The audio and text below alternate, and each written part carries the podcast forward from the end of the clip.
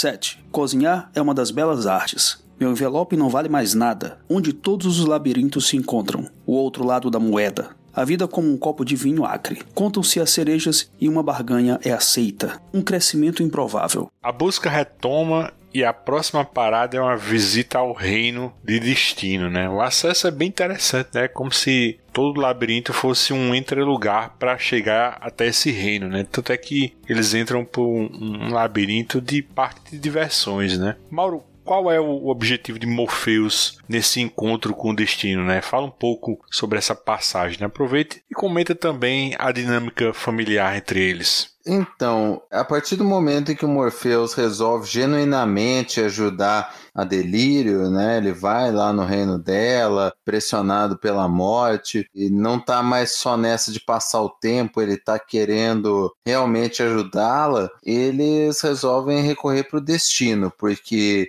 o Morpheus não consegue identificar nenhum oráculo que conseguisse acompanhar a família dos perpétuos, e ele sabe que o destino sabe tudo. Tudo que tá vai acontecer e já aconteceu tá nos livros do destino destino. Então ele vai lá meio que para pedir um favor para o destino ceder dessa vez e dar um conselho e orientar ele a, a achar o destruição. O destino é aquilo lá que o Maurício falou. É um irmão mais velho, assim, bem distante, né? Aquele irmão que já era adulto quando os outros eram crianças. Então ele não tem aquele distanciamento deles. O, o Morpheus vai, vai para pedir um favor e além do destino não ceder, ele ainda começa a jogar na. Ele, ele aconselha mais uma vez o Morpheus a não ir atrás, porque ele sabe que isso vai dar ruim para ele. E ele começa a jogar na cara do Morpheus as coisas que ele não queria ouvir. Destino fala para ele da mulher que deu um pé na bunda do Morpheus. Ele fala para ele: O que eu sei não é nada que você queira ouvir. Que eu sei que ela não te ama e nunca amou. Nada fará que ela mude de ideia, não importa o quanto você deseja o contrário.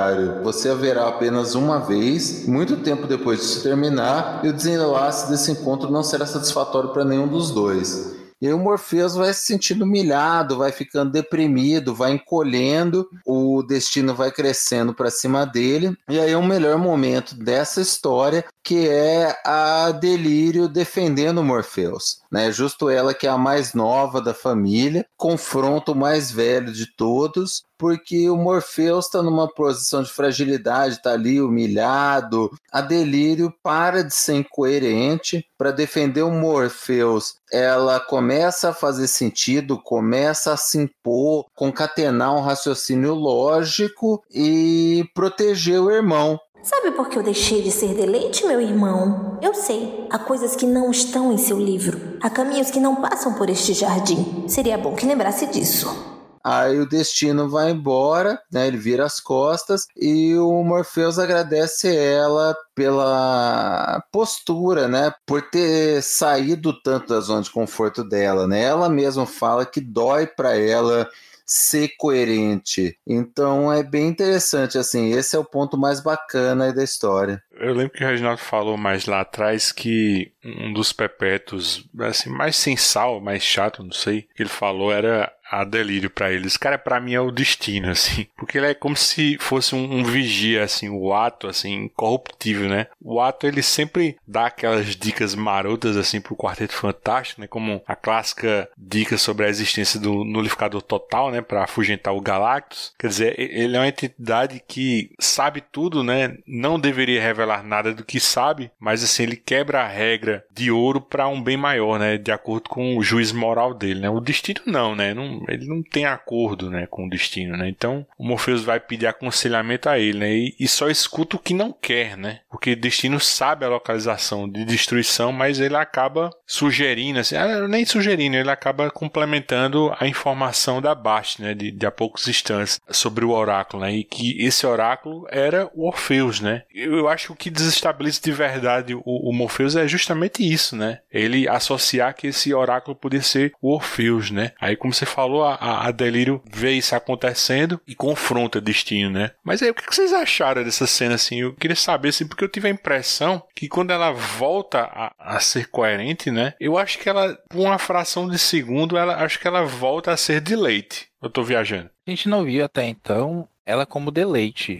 salvo engano. Então, assim, o que o próprio nome pressupõe não é uma, uma personalidade tão séria, tão até acusadora, né? Partindo para o ataque, assim, para defender o irmão. Eu acho que há um vislumbre aí da persona que não foge da realidade, partindo daquilo que eu falei mais cedo. Da personagem que, antes desse trauma, dessa mudança, enfim, caiava melhor a realidade, aceitava os fatos de uma forma diferente. Para ela, ter essa consciência é doloroso, é difícil para ela, mas não, não entendo que ela tenha revertido a forma de leite, e sim que ela tenha parcialmente, temporariamente, acertado as ideias dela, por assim dizer, para praticar essa ação de defesa do irmão só. Acho que é um meio de caminho ali entre as duas personas, ou aspectos. É, eu penso a mesma coisa também, sim. É isso daí. Quando os olhos dela ficam com as mesmas cores, é como se ela se realinhasse, né? E não, acho que voltar a deleite, não, porque deleite parece ser realmente outra pessoa, outra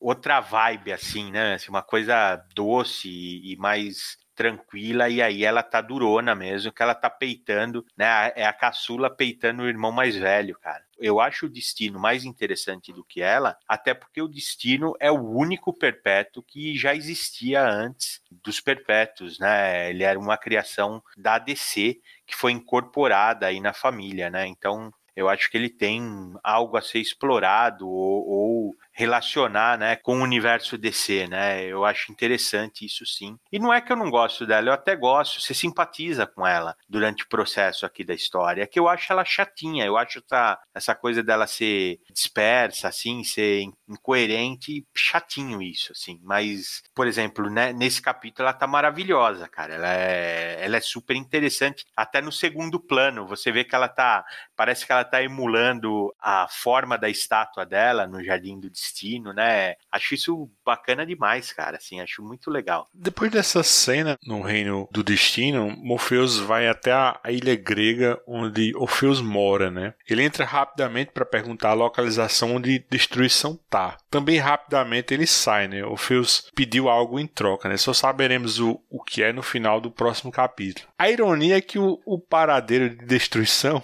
é justamente a ilha vizinha de Orfeus, né? Aí chegando lá, assim, e Barnabás estão esperando os dois, né, para o jantar, né? Cara, eu, eu juro que eu não lembrava, bicho, dessa pegadinha, né, de que a, a ilha do destruição era a vizinha da do Morpheus, né, bicho? Cara, é, é muita maldade do gamer, viu, velho? Realmente, quando você vê ele pegando só o barquinho e atravessando de um lado pro outro. É muito bom, cara. Eles pegaram um avião, bicho, dois perpétuos pegando o avião, fazendo road trip de carro, um carro antigo, fazendo match, ensinar, tentar ensinar dele a, a dirigir, para depois voltar pro começo de tudo e atravessar um de barquinho. É foda.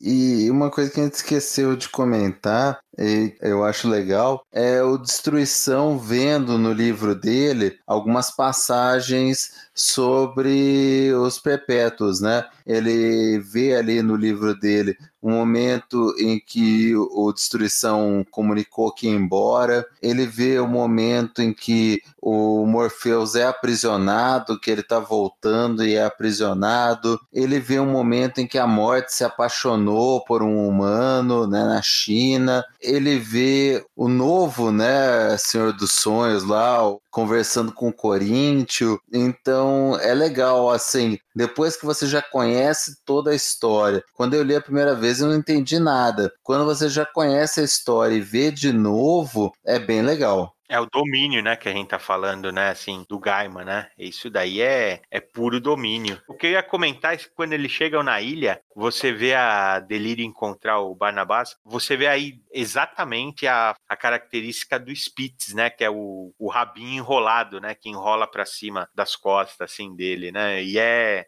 essa duplinha, assim, né, ele, ele combina com Destruição, né? Ele é divertido ver os dois juntos, mas o Barnabás com a Delírio, né, meu, ele, ele é ela é o cachorro dele, né, meu? Assim, então é, é, bem não é? é bem interessante, né? Eu só queria voltar aí no que o Mauro falou, que esse domínio que o Reginaldo também falou agora, do game é tão impressionante que quase 30 anos depois, quando o Gamer escreveu o Overture, né, o Prelude, acaba com ele voltando de uma outra galáxia, tendo exaurido boa parte do seu poder para se provar e enfraquecido é capturado. Então, assim, por circo mesmo, né, bem amarradinho nisso aí, quase 30 anos depois, 20, 22, 25 anos depois, quando o Gamer escreve o, esse prelúdio, ele faz questão de amarrar com essa fala desse recordatório que tá aí nessa página. Reginaldo, saideira do capítulo, capa da 47. Tem um Morpheus aí, mas eu acho que a outra metade da face dele, assim, com o olho escuro, é para emular um dos olhos cegos do, do destino. O que é que você acha? Não sei, viu? Não, não, não, não tinha pensado nisso. Pode ser, né? Essas capas são sempre muito abertas, né? Essa capa é cheia de imagens assim combinadas, né? Tem lua de novo, tem olho, tem coração, tem um negócio que parece um tumor aqui próximo do olho cego que você falou dele. O mapa aqui na lateral, esse está bem nítido mesmo. É um mapa da China, né? É, uma, é um mapa da China antiga, né? Mas eu,